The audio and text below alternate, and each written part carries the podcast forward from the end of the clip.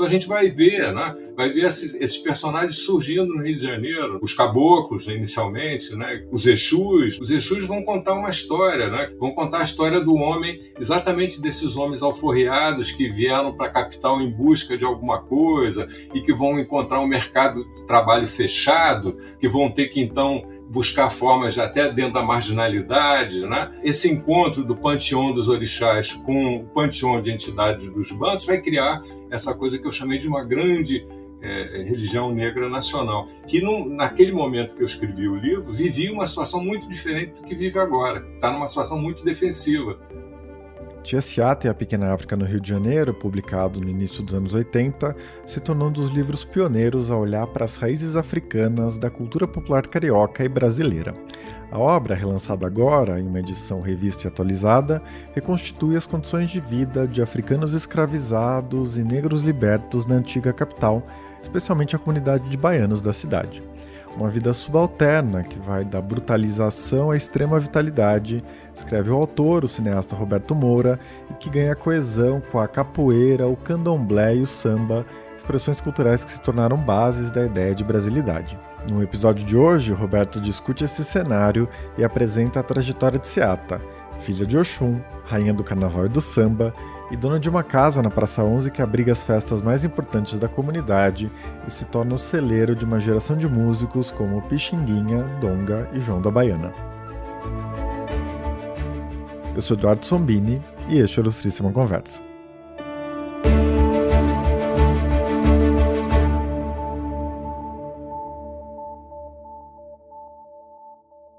Roberto, seja muito bem-vindo, é um prazer ter você aqui. Prazer é meu. Bom conversar com você. Bom, a nova edição do seu livro começa com uma nota, né, em que você conta o que te levou a se interessar pelos temas que você discute, que você pesquisou, não é?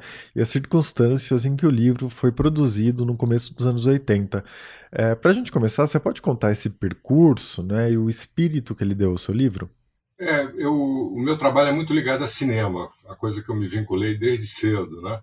E como eu digo na introdução, na verdade, muitos livros são produzidos porque alguém procura um livro que não existe, né? E eu, na verdade, estava é, muito interessado na questão dos negros no Brasil e procurava referências, é, procurava informações sobre música, que é outra coisa também que me, me toca muito. Eu tinha chegado numa experiência nos Estados Unidos que eu tinha ficado muito impressionado com a comunidade negra, principalmente por causa do jazz e do daquele momento que acontecia uma invasão de ingleses falando igual a negros do sul dos Estados Unidos, os Beatles, os Rolling Stones. Isso me, me repercutiu numa, na minha compreensão da, da situação dos negros no país. Eu cheguei muito impressionado com isso. E na época havia muito pouca coisa, né? Livros, por exemplo, haviam só dois livros sobre samba, o livro do Almirante e um outro livro, e eu com muita dificuldade, comecei a procurar essas coisas, mas as coisas de alguma forma foram se encaixando. E principalmente a minha, o meu encontro com Cartola, que foi uma coisa muito importante. Né? Eu tinha ouvido falar no Cartola, para mim ele era um personagem mítico que tinha morrido há muitos muitos anos, etc. Mas um dia uma, uma amiga minha que trabalhava no Ministério da Indústria e do Comércio, que é aqui perto da Praça Mauá, na zona portuária do Rio, me falou que tinha um servente chamado Cartola. E eu falei, bom, é outra pessoa, né? Mas um dia eu fui buscar ela lá e, e era o Cartola. Né? E ficamos amigos. Eu, eu no, no, primeiro round eu falei para ele que queria fazer um filme, eu já estava vinculado a essas coisas. Gravei com ele um depoimento muito bonito e depois começamos a nos encontrar quase toda semana, uma relação muito improvável entre um garoto de vinte e poucos anos e Cartola, que tinha na época beirando os 80, e nós criamos uma amizade fervorosa, assim. E uns dois anos depois ele me lembrou do filme e falou: mas essa relação com Cartola me provocou também. É, ele, ele, começou a me passar muitas informações. Eu falo muito dos Minas no Rio de Janeiro. A primeira pessoa que me falou, ouvi falar dos Minas foi Cartola que me falou. Né? Então eu estava decidido a fazer uma série de filmes sobre aspectos da cultura popular carioca, onde a presença do negro é, fundamental. E comecei a estudar, e, e, como eu digo na introdução, o Hermínio Belo de Carvalho, que estava na Funarte naquela época, é, e começou a fazer uma série de concursos sobre temas da música popular brasileira, colocou um tema das velhas baianas, né? E eu saí na frente, porque eu já estava trabalhando com isso há um bom tempo. E dessa forma, acabou saindo esse livro. Muito bom. É, e o livro, né, que começou a ser feito de um jeito meio despretensioso, é, acabou virando um clássico sobre as raízes africanas da cultura popular do Rio e do Brasil, né, e reverberou muito além do mundo acadêmico. É, você lembra no final do livro que ele foi usado né, no processo que pedia a demarcação de um território quilombola na Pedra do Sal, na zona portuária, é, e eu tenho a impressão que ele foi muito lido e influenciou muito o movimento negro. É, como você pensa, né, olhando para trás, essas décadas desde que o livro foi publicado pela primeira vez, né, a recepção que ele teve e esse diálogo né, com os militantes do movimento negro? É, esse livro é, ele repercutiu muito, ele foi, de uma certa forma, um livro pioneiro no sentido de, da elaboração de uma história popular do Rio de Janeiro, né, que havia muito pouca informação sobre isso, como eu disse, as informações que eu estava buscando.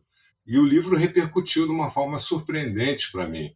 Né? Esse livro, talvez em todas as coisas que eu fiz, os filmes, os livros, tenha sido a coisa que me, me deu o maior retorno. Eu diria que quase é, esses muitos anos que já se passaram, é difícil passar um tempo sem que alguém me procure para falar alguma coisa a respeito desse livro. Eu tenho muito carinho para esse trabalho.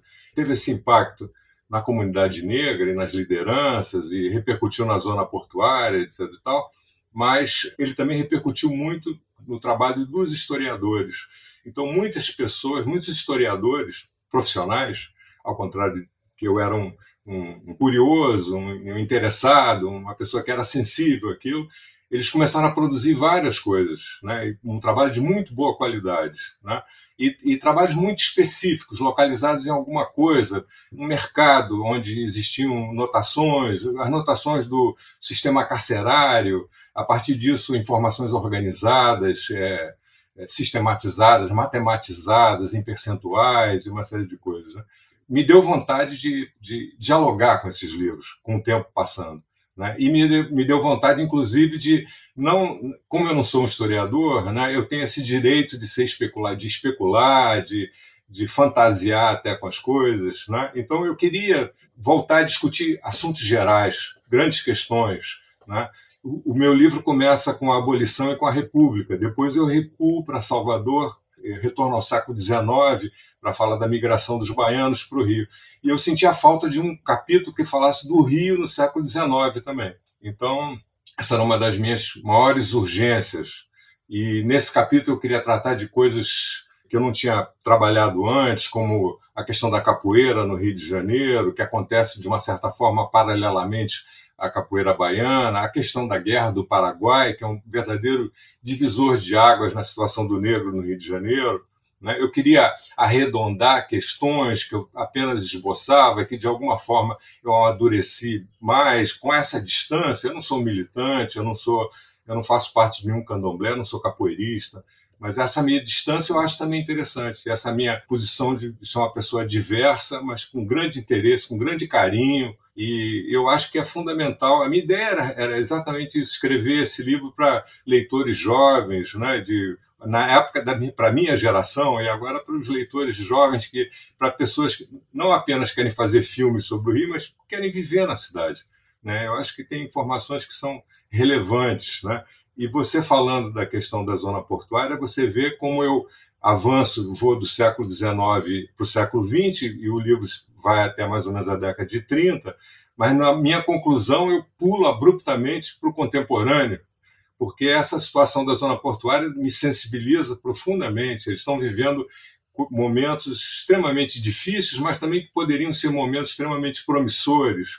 Né? Então eu me debrucei, aproveitei essa reedição para retomar uma série de contatos que eu tenho na zona portuária, conversar com muita gente e produzir essa conclusão que me, me aproxima agora do momento que está sendo vivido lá, quando, é, de uma certa forma, existe um conflito entre uma situação que ganhou essa, esse título de Pequena África e um projeto que tem o título do, do Porto Maravilha, né? uma série de projetos de modernização, de de, re, de significação da zona portuária, e me parece que esses projetos são promissores desde que se respeite os moradores da zona portuária e suas tradições. Então, essa, essa conclusão vai nesse sentido. E eu consegui, então, publicar essa, essa terceira edição, todavia, de uma certa forma, chegou no momento exato. Né? Eu, como sempre, fico trabalhando em muitas coisas, e de repente tive esse convite interessantíssimo, e eis o livro pronto. Ótimo. É, eu queria te pedir para falar mais sobre a zona portuária, o Porto Maravilha, né? Mas um pouco mais para frente, é, porque agora eu queria dar um passo atrás, né? Você citou os Minas, né? Como o Cartola está por trás dessa sua descoberta. É, esse é um traço muito particular do seu livro, né? Muitas vezes a gente trata por completa ignorância, né, dos negros, dos africanos, não é? Como se fosse uma massa homogênea, sem entender as muitas nações, as particularidades, as clivagens, etc, não é?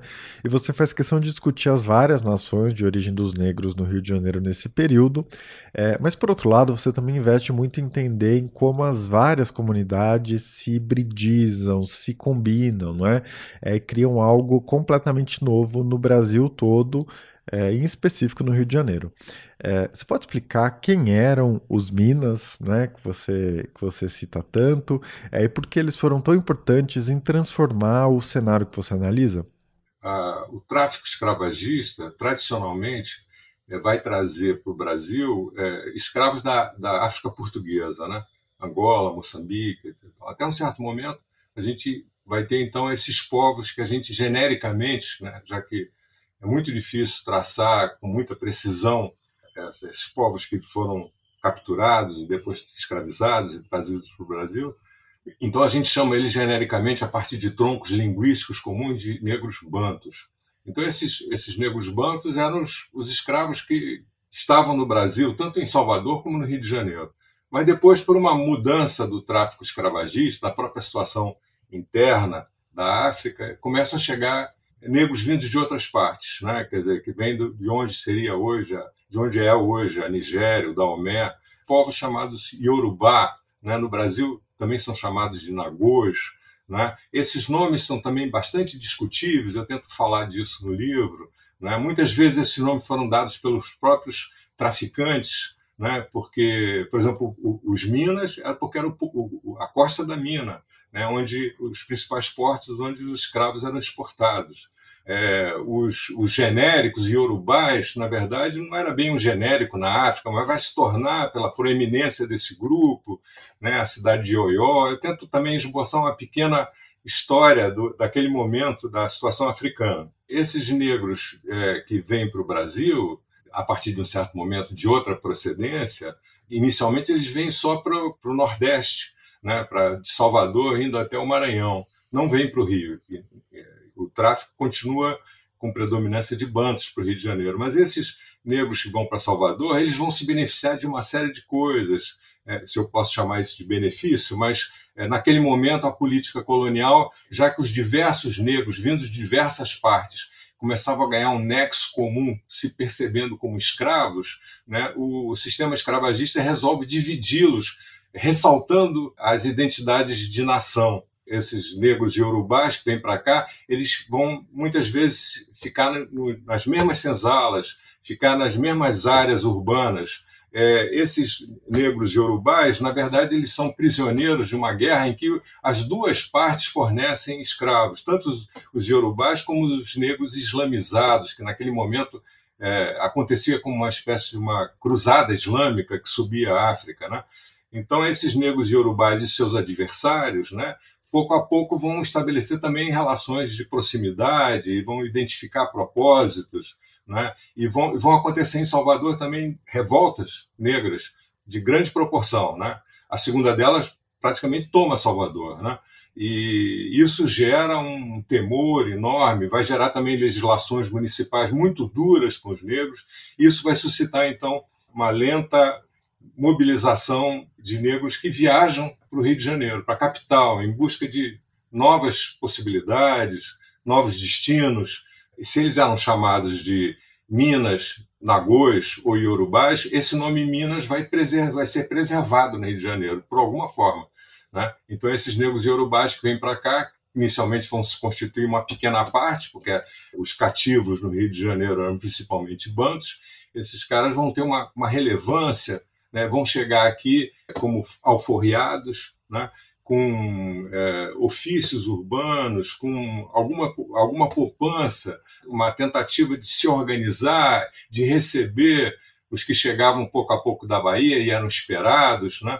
Então, esses caras vão ter uma, uma importância muito grande no Rio de Janeiro. Quando eu estava pesquisando, né, na, no início do projeto, lá nos anos 80, eu tive esse saque, eu percebi a importância dessa comunidade, inclusive a gente podia chamar até de uma pequena aristocracia popular. Né? inicialmente muito fechada, e depois ela pouco a pouco vai se abrindo para os outros negros e para o meio popular carioca. E eu percebi a importância desses caras, é, a partir de alguns, de alguns personagens fundamentais que existem hoje na história da cidade.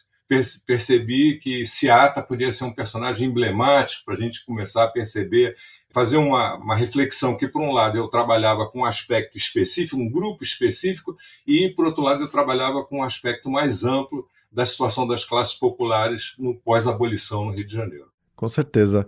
É, e uma das coisas que chama atenção é que existia o que hoje a gente chamaria de protagonismo feminino nesse grupo, né? As mulheres estavam à frente do sustento da família, fazendo quitutes e vendendo, é, tinham papéis de liderança religiosa, né, no candomblé, etc. É, como isso aparecia naquela época? É, as, as mulheres é, vão ganhar uma importância muito grande a partir de uma também da repressão mais direcionada aos homens, né? quer dizer, a própria prole, né, que ficava com a mulher, enquanto o homem muitas vezes era afastado, era vendido. Né?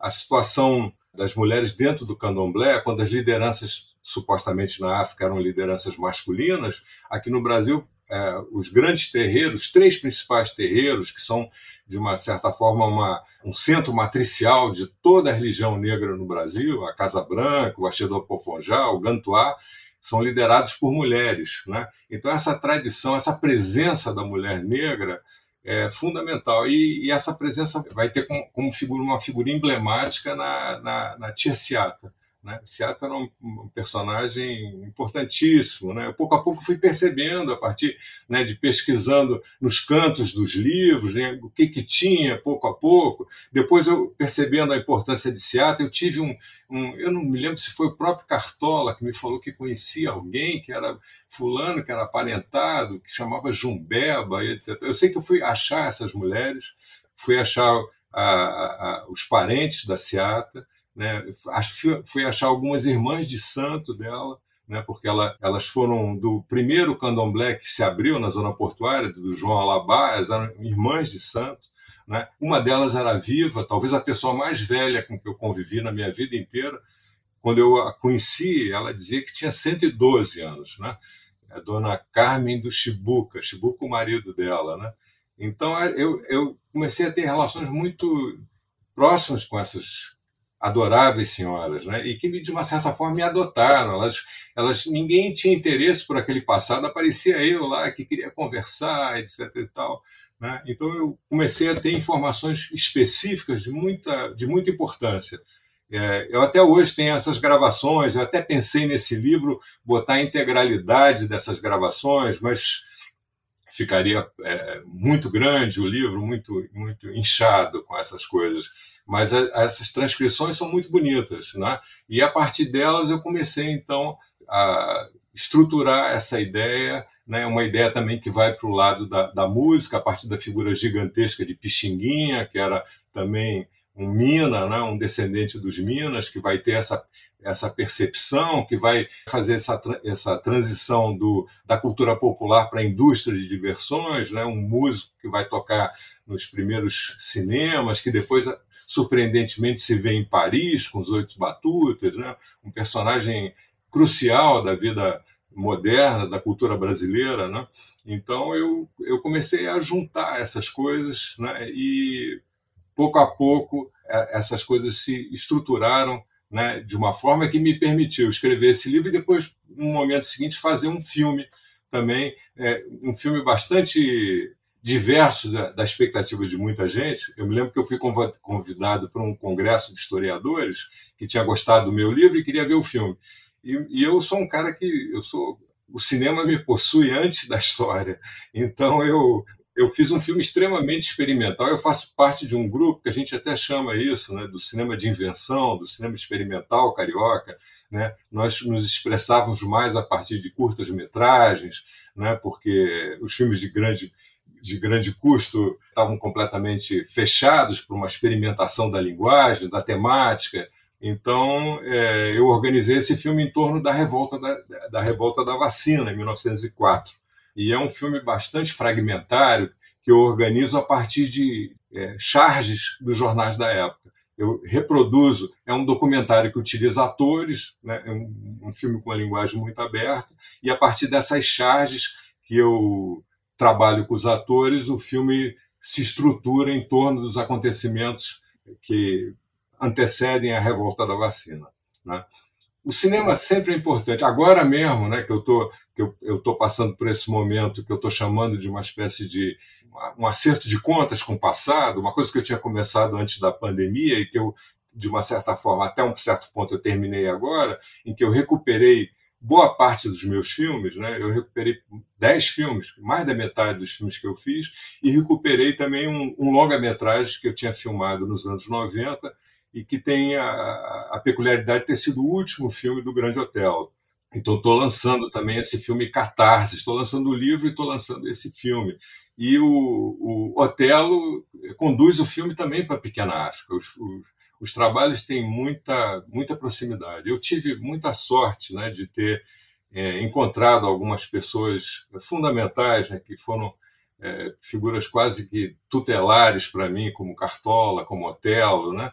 personagens que me, me conduziram e me, me fizeram mais e mais ter apreço e interesse pela questão do negro no Brasil.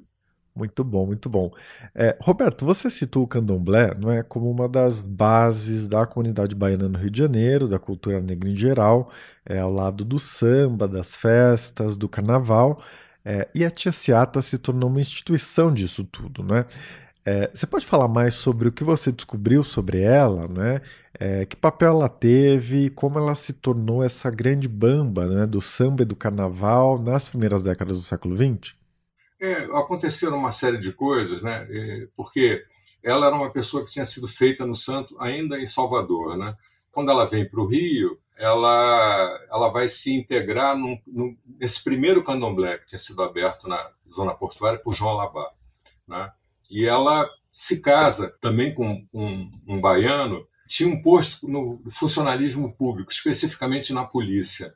Né? Eles vão pegar a situação do bota abaixo, né? a reforma da cidade, que vai empurrar muito dos negros que moravam do centro, e principalmente essa comunidade, essa diáspora baiana da, da zona portuária, vai empurrar para cima, para o que a gente vai chamar aqui da Cidade Nova, né? que tinha sua capital na Praça 11 de Julho, na né? praça que foi é, destruída para a construção da Avenida Presidente Vargas. Hoje, bem do lado da Sapucaí, né? Exatamente, onde está. Quer dizer, a, a, a, lembrança do samba ficou na Sapucaí, que é perto de onde foi a, a Praça 11. Né? E essa, essa situação de, do marido dela criava uma certa inviolabilidade entendeu? No momento que havia muita perseguição, principalmente a reuniões entre os negros, né? Eles eram muito visados pela polícia, mas ele era, ele não era um policial, ele era um, um burocrata da polícia, né? Isso dava à, à casa dele uma garantia e ela então começa a utilizar isso como uma possibilidade de reuniões, não só reuniões festivas, né, como religiões religiosas, né, eles é, ali vai se tornar um lugar fundamental, um lugar de extrema importância. E ela, pouco a pouco, vai ganhando uma posição de grande importância dentro do terreiro. Né? Ela vai ser a mãe pequena, ou seja, depois de João Labá era ela, era a segunda pessoa no terreiro. E ela vai ser também a Shogun, que é um posto que está grande, de grande, é, extremamente valorizado dentro do candomblé, que é a pessoa que faz as matanças dos animais para os sacrifícios. E pouco a pouco, a partir das características pessoais dela, da, da inegável liderança que ela pouco a pouco começa a exercer, por relações extremamente importantes que ela mantém com outros personagens fundamentais desse momento. Eu ressalto muito a figura do Hilário Jovino, né, que é um personagem gigantesco, né, que vai manter um diálogo. Os dois se chamavam Hilário, né, ela era Hilária, ele era Hilário, e os dois tinham nascido no mesmo dia, tinham coincidências absurdas. Eles brigam o tempo todo, mas se apoiam o tempo todo. E Hilário vai ser o cara que vai fazer um, um movimento no tabuleiro de xadrez crucial, porque ele vai puxar todo o desfile dos ranchos que ele vai trazer da sua memória da Bahia, de Pernambuco, ele vai começar na zona portuária e ele vai trazer esses desfiles que inicialmente aconteciam no ciclo do Natal para o Carnaval, que vai dar uma, uma outra tonalidade, uma outra franquia, uma outra possibilidade expressional. Outra coisa que ele vai fazer é não quebrar os vínculos com o candomblé. Né? Quer dizer, quando a gente fala dos afoxés, antigamente eles falavam até, chamavam os afoxés dos candomblés de rua. Quer dizer, era uma expressão lúdica, né, em que não havia mais aquele, todo aquele rigor, aquele, aquela situação, as posturas que eram exigidas dentro dos terreiros, mas havia uma flexibilização sem se perder o nexo com a tradição. Então, Hilário vai ser um personagem crucial né, e um interlocutor fundamental para Seattle. Né? E na casa dela vai acontecer aquele momento emblemático de, na verdade, naquele momento aconteciam é, festas em que cantavam, né? havia quase que uma produção musical coletiva, a partir de, de um refrão é, as pessoas improvisavam, né? e vai surgir o que é considerado o primeiro samba que foi gravado, que é o, pelo telefone, né? que o Donga é, vai puxar. Donga também é outro personagem gigantesco, né? parceiro de Pixinguinha, membro do, dos Oito Batutas, né?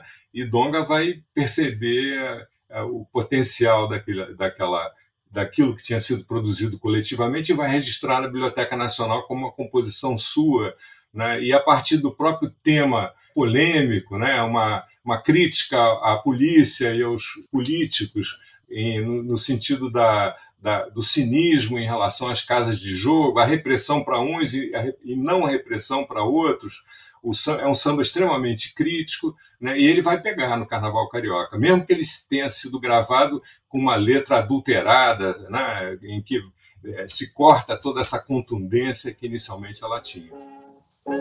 O chefe da folia pelo telefone manda me avisar que com alegria não se questione para se brincar. Ai, ai, ai, é deixar mágoas pra trás, oh rapaz. Ai, ai, ai. Então, Seata é um, é um personagem gigantesco, né? E, e quando ela morre no final da década de 20 é o fim de uma época. Com certeza. É, e o período em que ela morre corresponde a uma passagem, não é? essa ideia de uma produção cultural mais orgânica, mais enraizada na comunidade, é, que em um primeiro momento se aproxima da indústria das diversões, não é? como você chama, e vai desaguar na indústria cultural de massas, não é? com o rádio que ganha força absoluta nos anos 30 você discute essa tensão né, entre uma forma coletiva de produção cultural é, por exemplo, todo mundo na casa da Seata, né, tocando junto, cantando junto, versus um sistema de produção industrial de música. É, como você olha para essa transição? É, isso é uma coisa, é, quase a intimidade da vida cultural do Rio de Janeiro. Quer dizer, num, você vê num momento em que existe uma roda, em que todas as pessoas estavam aparelhadas para fazer versos improvisarem ritmicamente, cantando, né? E outra coisa é uma pessoa ouvindo no rádio aquela coisa que vem pronta, né? que ele não necessariamente sabia cantar, ele, ele podia até ficar extremamente sensibilizado, gostar daquilo. Né? A gente vai ver como é, é um momento de transformação. O rádio surge e se populariza, deixa de ser é uma coisa controlada a partir da comercialização, os anúncios, etc. na década de 20, né? E a gente vai vendo ao longo da década de 20 surgir uma outra figura que, de uma certa forma, a gente pode vincular a Seata, que é a própria Carmen Miranda, né? Aquela roupa, aquela, aquela baiana fake, né, de turbante, com, a, com uma roupa estilizada, na, a partir da roupa das baianas, que eram figuras notórias no Rio de Janeiro, com seu comércio de ruas, vendendo seus doces, indo todas paramentadas, né? E a gente vai ver essa coisa avançando rapidamente a partir disso, a, a questão da, do samba se tornando uma música quase identitária do Rio de Janeiro e do próprio país, né? a enorme popularidade disso e, e, o interesse até dos americanos que vão levar a Carmen Miranda para Broadway e depois para Hollywood, né? onde a partir desse personagem que ela estiliza, ela vai fazer um sucesso internacional. Ela chega a ser o ator mais bem pago de Hollywood, quer dizer, uma, uma coisa completamente surpreendente, extraordinária, né, que vai marcar esse momento né, da, de apropriação de vários veios né, da cultura popular, países, né, a partir de, da invasão da, da indústria cultural, dos filmes, dos discos, mas que em alguns países a sua produção musical é, se impõe. Né? O, o, invasor tem que aceitar que ele pode trazer os foxtrots dele, etc. Tal, mas ele, ele vai fazer dinheiro mesmo gravando os sambas. Né? E a gente vai ver também a figura importantíssima de, de Pixinguinha, que não era exatamente um sambista, né? era um cara que tinha muito mais a ver com choro, eu diria até com jazz, né? como ele encontra os jazzistas em, em Paris, onde ele, os jazzistas passam para ele os segredos do saxofone, ele antes tocava apenas flauta, né? e como, mas como ele depois que existe essa pressão e existe essa possibilidade de trabalho que surge a partir do rádio e das gravações, como ele vai se tornar uma figura estratégica como arranjador e maestro das gravações fundamentais do, do, dos primeiros sambas no rádio brasileiro. O culpado disto tudo é o marido da agora. A mulher anda na rua com as canelas de fora. Gavião tomando cheiro, vem descendo sem demora. Garra a mulher pelo bico, bate as e vai-se embora. Sem dúvida. É, Roberto, me chamou muito a atenção né, essa história do marido da Seata que consegue um cargo na polícia, né, é, e que por isso ela tem uma certa blindagem do assédio da polícia. Ou seja, embora houvesse perseguição, né, também existiam formas de contornar isso, lidar com isso. Também me chamou a atenção um trecho né, que você diz que essas festas eram majoritariamente ocupadas né, pelos baianos, pelos negros, por gente da comunidade, mas que também tinham brancos, né, é, que alguém chamou de os doutores gente boa, né, que participavam dessas festas. É, isso me fez pensar nessa ideia de que, embora tão desigual, né, embora o Brasil conserve tantas heranças da escravidão, é, sempre houve algum tipo de permeabilidade, né, uns vasos comunicantes entre o universo das elites e o universo popular. É, e nessa linha, você diz que na diáspora africana do Rio, não é, é, os brancos não costumavam ser vistos como os algozes diretos, né, os responsáveis pela escravidão, mas muitas vezes eles apareciam como potenciais aliados. Né? Os jornalistas, a elite ilustrada que tinha curiosidade pela religiosidade dos negros, né, etc. É, o que, que, isso diz da nossa formação cultural? Né? Você concorda com aquela tese de que a cultura popular brasileira acabou funcionando como uma válvula de escape, né? que ela consegue processar os conflitos sociais né? sem violência, é, criando algum tipo de coesão nacional? A gente tem uma peculiaridade, né? Isso que você falou é extremamente peculiar. Se você for ver dos Estados Unidos, né? Onde eu também me interessei muito sobre a questão dos negros, a partir da minha vivência lá, né? Você vai ver, por exemplo, as grandes cidades americanas, né, que vão ter um bairro de operários negros e do lado um bairro de operários brancos completamente segregados, afastados. Isso, isso não existe aqui. Né? Desde as favelas, né, a gente fala da primeira favela, os soldados estropiados que chegaram de canudos, que deram para eles aqueles terreninhos verticais, pode ficar ali, etc. Né? Quer dizer, esse, o subúrbio carioca, a zona portuária, eles eram ocupados por pessoas que vinham de todas as partes, né? muitos estrangeiros, inclusive, porque é, o sistema internacional estava expurgando né, estados é, superpopulosos, com uma série de crises sociais, né? E então vinham muitos portugueses, vinham espanhóis, vinham italianos. Esses caras vão conviver com os negros e eventualmente vão ter filhos, vão, vão ter relações amorosas, afetivas, vão ter conflitos também, né? Isso é, é a experiência carioca. Alguém, eu estou lendo até um livro agora que o cara fala sobre uma cidade porosa. Essa relação não se dá de uma forma tão chapada, tão dura, né, tão conflituada como se deu nos Estados Unidos. Agora, isso também não resolve os problemas. A gente está vivendo num país que mantém níveis de injustiça, de desigualdade totalmente absurdas. Né? Então, a gente está vendo que isso não é também a solução, isso não, não resolveu, mas criou possibilidades. Eu acredito nisso. Né? Criou possibilidades. Né? É, muita gente se irmanou e muita gente está junto e, e, percebe os problemas e quer resolvê-los. Né? E eu acho que a experiência dos baianos, em que num primeiro momento, até defensivamente, eles tinham que ficar muito juntos e tinham que ser bastante reticentes em suas aberturas, tanto para os outros negros como para as elites, ou para pessoas das classes médias, para intelectuais, o papel dos jornalistas, por exemplo, é fundamental, né? Quer dizer, esses caras que vão lá, que vão fuçar isso, que tem uma coisa muito interessante acontecendo ali, que é musicalmente interessante.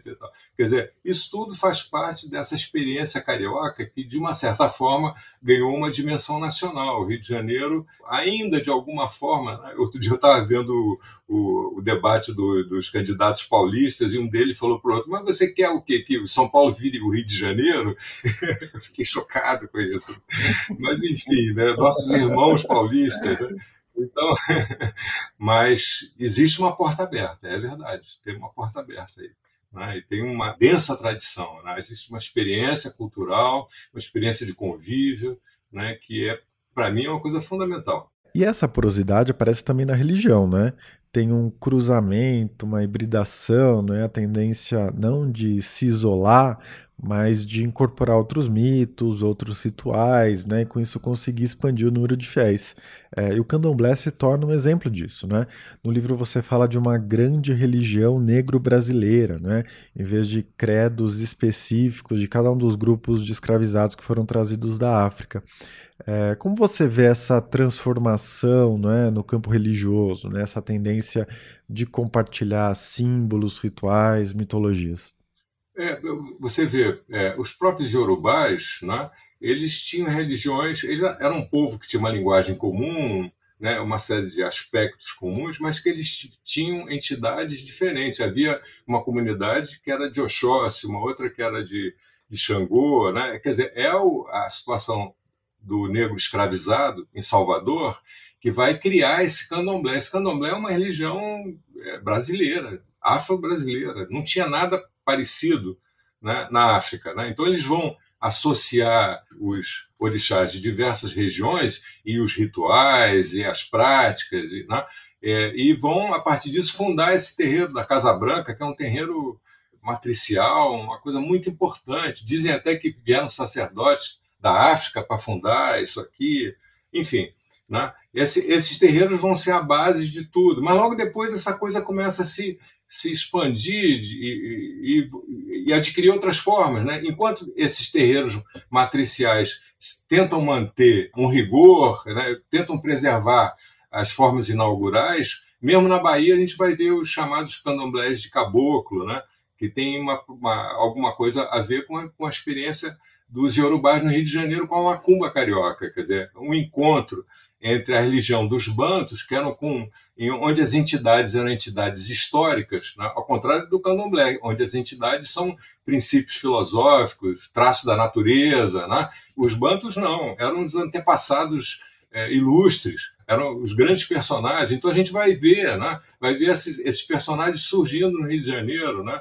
Os caboclos inicialmente, né? os Exus, né? os Exus vão contar uma história, né? quer dizer, vão contar a história do homem, exatamente desses homens alforriados que vieram para a capital em busca de alguma coisa e que vão encontrar um mercado de trabalho fechado, que vão ter que então buscar formas até dentro da marginalidade. Né? Esse encontro do panteão dos orixás com o panteão de entidades dos bandos vai criar essa coisa que eu chamei de uma grande é, religião negra nacional, que naquele momento que eu escrevi o livro vivia uma situação muito diferente do que vive agora. Está numa situação muito defensiva frente à, à, questão dos evangélicos, né? essa predominância dos evangélicos no Rio de Janeiro, nos subúrbios, e uma agressividade enorme com os terreiros de macumba, com os candomblés, etc.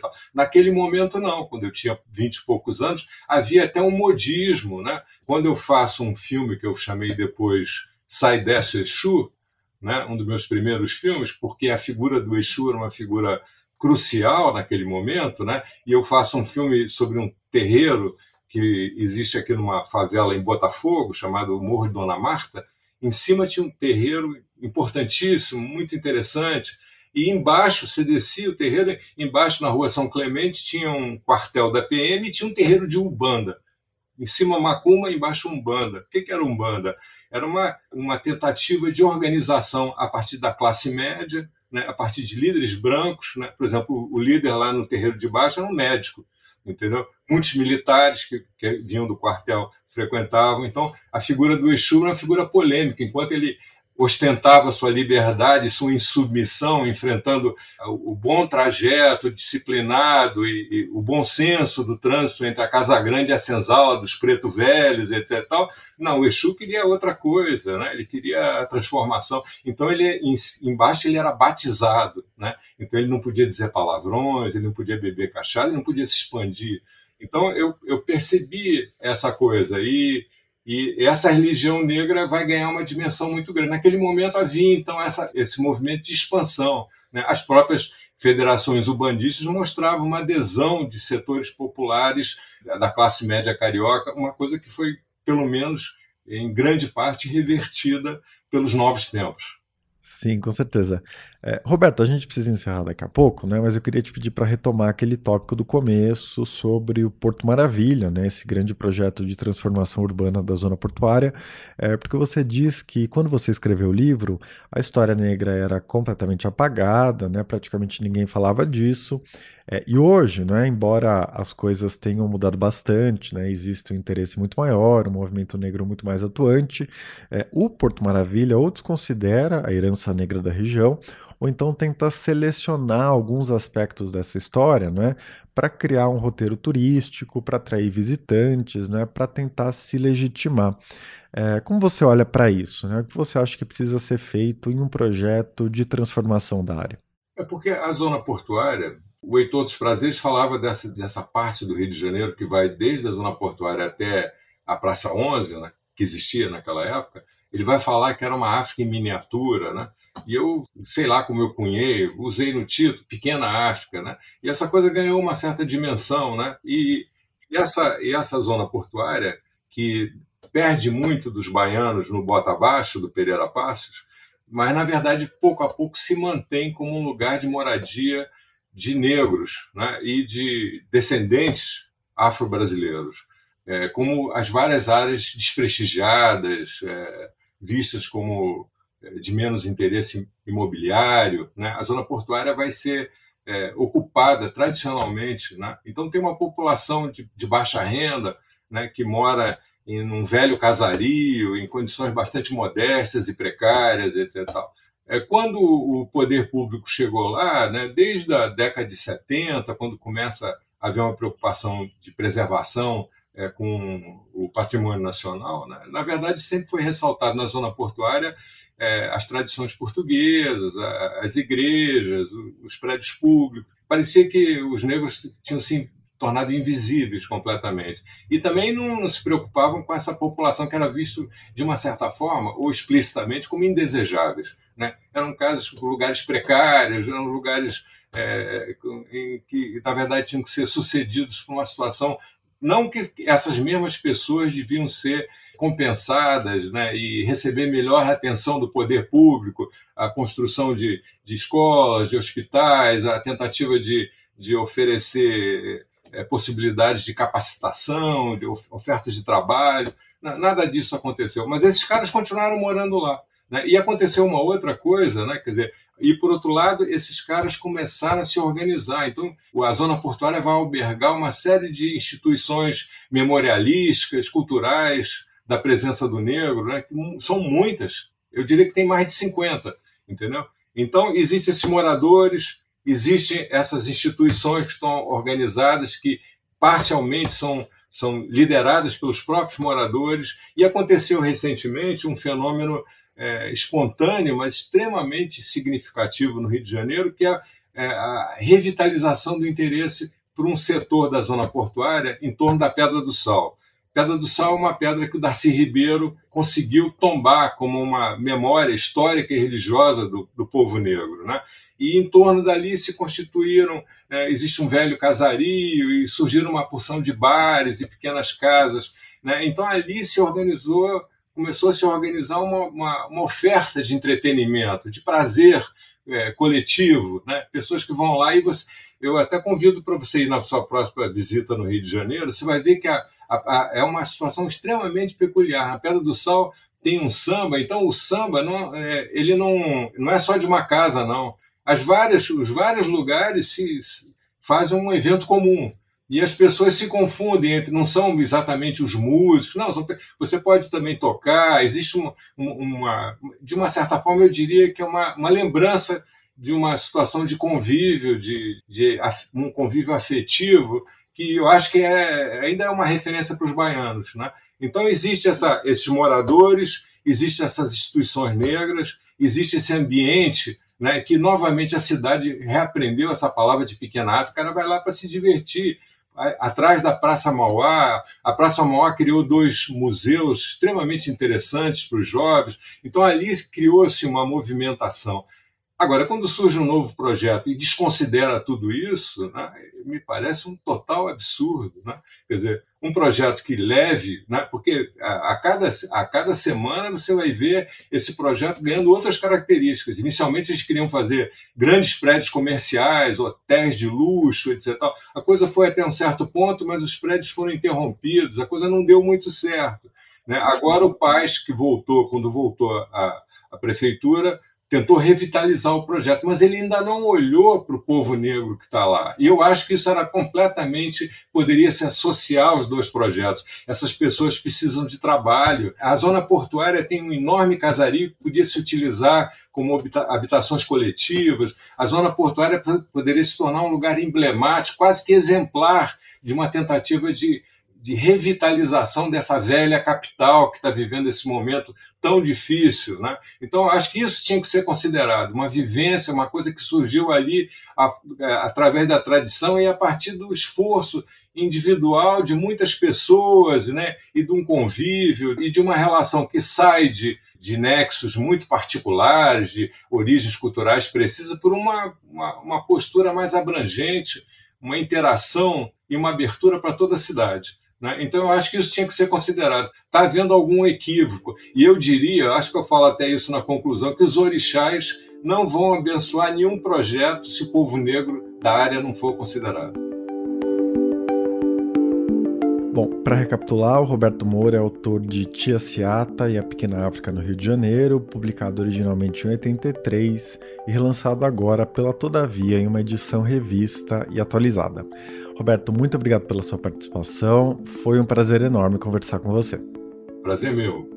Esse episódio inclui as canções Gavião Calçudo, composição de 1929 de Pixinguinha em parceria com Cícero de Almeida, interpretada por Almirante, e Pelo Telefone, gravado em 1916 por Manuel Pedro dos Santos e Coro. O título do livro que o Roberto citou mais cedo é Cidade Porosa, Dois Séculos de História Cultural do Rio de Janeiro, de Bruno Carvalho eu queria recomendar a conversa que eu tive em agosto com o Wagner Gonçalves da Silva, professor de antropologia da USP e autor de um livro sobre Exu. Ele falou sobre as mitologias que cercam Exu e o papel civilizatório das religiões afro-brasileiras na história do país. Tem muitos paralelos com o que o Roberto fala.